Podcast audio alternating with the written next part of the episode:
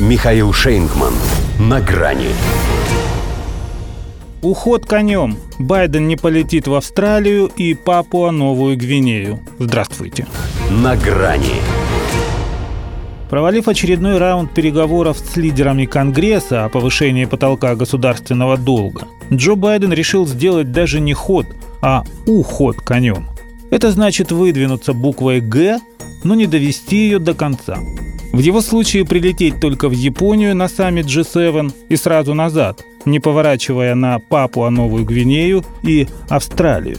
Хотя вояжи президентов США в отдаленную географию потому и планируются кучно, чтобы в целях экономии два раза не вставать. Но не в этот раз. Сейчас ему необходимо показать американцам, что они занимают его больше папуасов.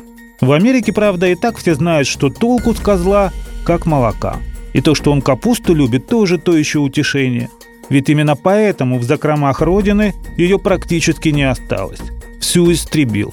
Тем не менее, анонсированный им из-за угрозы дефолта разворот над Тихим океаном – это поступок. Особенно если учесть, что в Папуа-Новой Гвинее, например, его ждали как историческую личность, обещая эпический прием.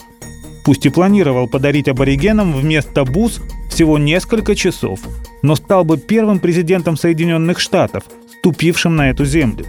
А это значит, что если раньше США были молчаливым партнером в области безопасности, делился предвкушением встречи местный премьер Джеймс Марапе, то теперь они в открытую подтвердят свою роль. Не подтвердят. В смысле, не теперь.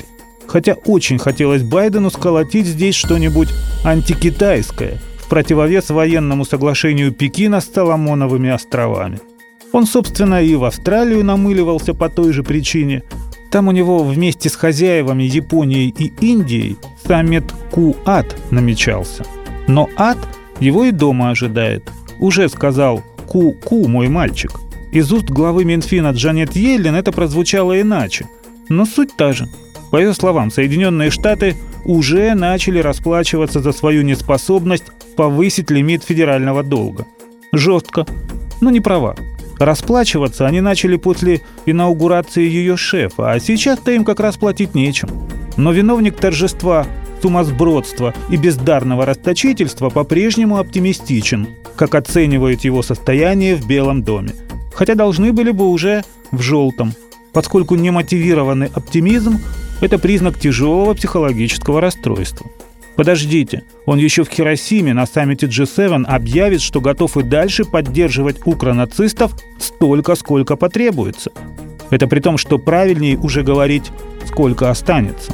А там из 48 отгруженных на это гиблое дело миллиардов лишь жалкие шесть еще болтаются. Ему хотя бы их пожалеть, да на Америку потратить. Глядишь, и дефолт тогда наступит не 1 июня, а, допустим, 2. Но у него есть для нее кое-что получше. Он сам. В том плане, что сам буквой «Г» он не пойдет, потому что все-таки не конь, чтобы разды не портит, а козел, которого пустили в огород. Но именно поэтому на «Г» он переведет всю страну. До свидания. На грани с Михаилом Шейнгманом.